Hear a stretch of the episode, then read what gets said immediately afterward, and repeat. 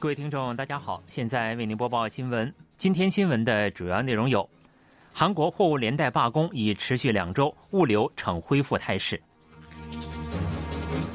韩国政府出席国际劳工组织亚太区域会议，强烈批判货物连带罢工；韩国开发研究院表示，韩国经济增速连续两个月放缓，衰退可能性增加。以下请听详细内容。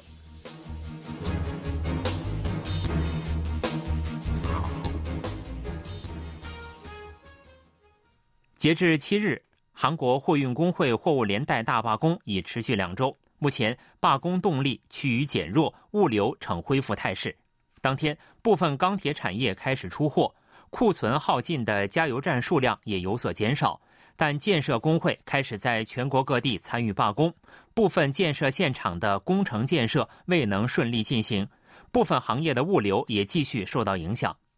现代制铁浦项工厂开始通过非货运工会成员的运输出货，出货量为日均出货计划量的百分之五十。浦项制铁浦项制铁所也从当天开始部分出货。国土交通部长官袁喜龙当天前往庆北浦项市南区浦项制铁浦项制铁所，对货车运行情况进行检查。以五日为准，因货物连带罢工，全国共有九十六家加油站库存耗尽，六日减至八十一家。行政安全部长官李祥敏当天表示，钢铁产业的出货量为平时的百分之五十，首都圈、中青和江原等地的部分加油站出现库存耗尽的情况，但扩散势头趋于停滞。李湘民表示，钢铁、炼油和石油化学等主要产业的损失额达三点五万亿韩元，敦促罢工人员尽快重返工作岗位。韩国政府在国际劳工组织亚太区域会议上强烈批判货运工会货物连带集体拒绝运输。雇佣劳动部七日表示。劳动部企划调整市长朴忠弼当天在新加坡举行的国际劳工组织第十七届亚太区域会议上发表演讲时表示，货物连带集体拒绝运输对国家经济造成重大影响，可能令国民生命健康与安全陷入极度危险。代表韩国政府出席会议的朴忠弼表示，水泥、炼油、钢铁等的出货受到影响，出口货物停运。韩国全国建设现场的作业也被迫中断，产业界损失已超过三点五万亿韩元。朴忠弼表示，在此情况下，韩国政府不得不依法下达开工令。韩国政府在法律框架内保障对话与适当妥协，但将严正应对威胁国民生存和安全的非法行为，确立劳资法治主义。朴忠弼当天下午与国际劳工组织总干事吉尔伯特·洪博会面时，具体介绍了货物连带集体拒绝运输的问题所在，以及韩国政府下达开工令的根据。朴忠弼的上述发言是对民主老总主张的反驳。民主老总首席副委员长尹泰根前一天在国际劳工组织亚太区域会议上强烈谴责政府对货物连带罢工采取的应对措施。韩国开发研究院在介绍近期韩国经济情况时表示，受出口低迷影响，韩国经济增速放缓，今后出现衰退的可能性增加。据韩国开发研究院七日发布的十二月经济动向资料显示，在投资低迷情况部分缓解的背景下，以面对面行业为主，服务业生产的高增长势头持续。但随着全球经济放缓，出口不振日益加深。加上利率持续上调，导致家庭和企业心理指数下滑，今后出现经济衰退的可能性逐渐增加。在此前发布的十一月经济动向中，韩国开发研究院将经济复苏势头减弱的表述改为经济增速放缓，认为经济前景的不确定进一步加深。十二月也做出了类似的评估。从主要指标来看。十月服务业生产以住宿、餐饮以及金融及保险业、运输及仓储业为主，继续呈现增加势头，较一年前增长百分之五。但矿工业生产由于初级金属和化学产品生产低迷，减少百分之一点一。十月由于耐用品和半耐用品消费减少，零售减少百分之零点七。韩国开发研究院评价说，服务业继续呈现较高的增长势头，但零售出现减少，消费者心理指数处于较低水平，消费复苏受到了制约。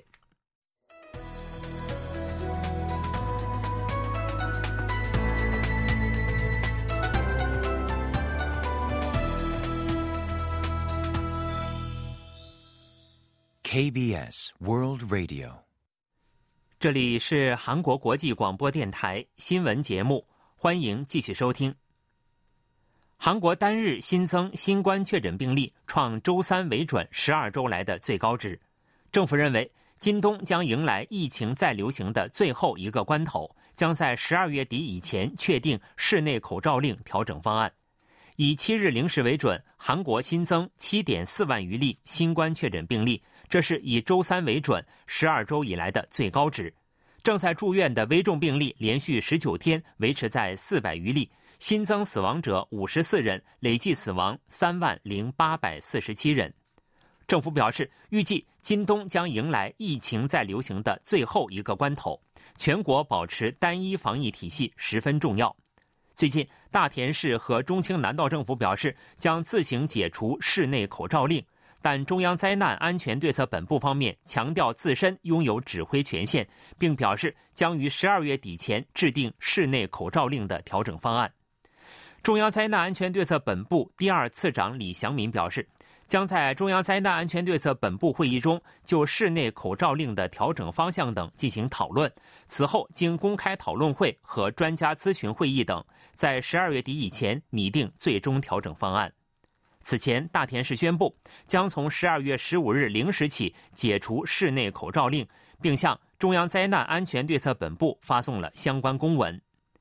疾病管理厅厅长白静兰表示，目前正在研讨调整有关佩戴口罩的罚款条款，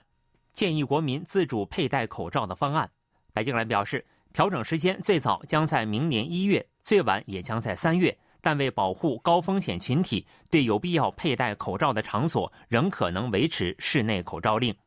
目前，新冠疫情一周风险程度仍维持在中等风险级别。有声音指出，即使调整室内口罩令，也应拟定细致的防疫对策，以保护高风险群体。SK 集团会长崔泰元和蝴蝶艺术中心馆长卢素英的离婚诉讼案一审宣判。法院作出准予二人离婚的判决，同时判定崔泰元向卢素英分割六百六十五亿韩元的财产，并支付一亿韩元的精神损失赔偿金。但法院不予认定 SK 集团股份为财产分割对象。崔泰元和卢素英的离婚诉讼纠纷已长达五年，这是法院首次就这起案件作出判决。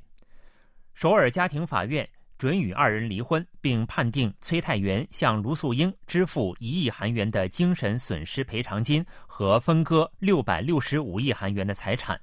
法院介绍说，考虑到二人婚姻存续时间等情况，对崔泰元所持有的 SK 集团子公司股份、房地产、退休金和存款等进行了分割。不过，SK 集团的股份为崔泰元的特有财产，不属于财产分割对象。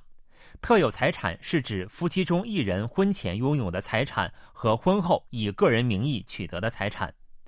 崔泰元方面在诉讼过程中主张，他从父亲前会长处接受集团股份赠与和继承，因此属于特有财产。对此，卢素英方面表示，二人结婚已久，继承的财产也应视为共同财产，但法院选择支持崔泰元一方的意见。二零一五年，崔泰元公开承认自己有婚外子女，并称因双方性格不合，将与卢素英离婚。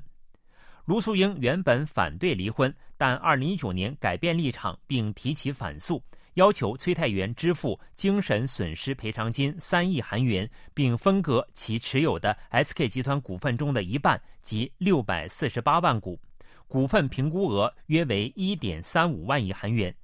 但法院并未将 SK 集团股份包括在财产分割对象内，因此卢素英获得的实际财产分割额仅及要求金额的百分之五左右。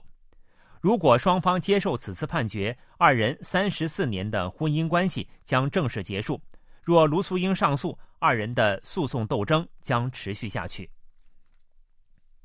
韩国传统食品新奇近来越来越受到瞩目。美国国会举行纪念活动，纪念新奇节。美国众议院议员还提出将新奇节定为美国政府纪念日的决议案，以此为契机，旨在提高新奇宗主国韩国地位的活动也纷纷展开。美国华盛顿国会图书馆展出了韩国食品新奇，图书馆的一边摆满了美味的鲜辣白菜以及用新奇制作的韩国料理。在场的美国联邦众议院议员们对新奇赞不绝口。美国联邦众议员里奇托雷斯表示：“我从来没吃过新奇，非常期待是什么味道。恐怕我会爱上新奇。”韩裔美国众议员玛丽莲斯特里克兰说：“纪念新奇节具有深远的意义，这不仅是对美籍韩裔以及韩国文化和历史的祝贺。”推动韩国地位的提升，也让我们为自己的根源感到自豪。新奇节为十一月二十二日，选择这一天的原因是新奇使用十一种材料制作，且具有超过二十二种功效。美国众议院的十二名众议员已联合发起决议案，呼吁将新奇节设定为美国的正式纪念日。此次在美国国会图书馆举办活动，旨在促使美国联邦层面设立新奇节。此前。纽约州、加利福尼亚州和弗吉尼亚州等美国部分州立法设立新奇节。此次活动的另一个目的是将相关行动推广到美国全境。共同参与新奇节的相关提案的美国众议员卡罗琳·马罗尼表示：“新奇是从很久以前韩国三国时代开始就已经存在的韩国传统饮食，在美国喜欢吃新奇的人也越来越多。”韩国业界认为，借此机会将可显著提高韩国作为新奇宗主国的地位。截至今年十一月，韩国对美国的新奇出口额达两千六百七十万美元，创史上新高，出口额每年都呈增加势头。新闻为您播送完了，是由于海峰为您播报的，感谢各位收听。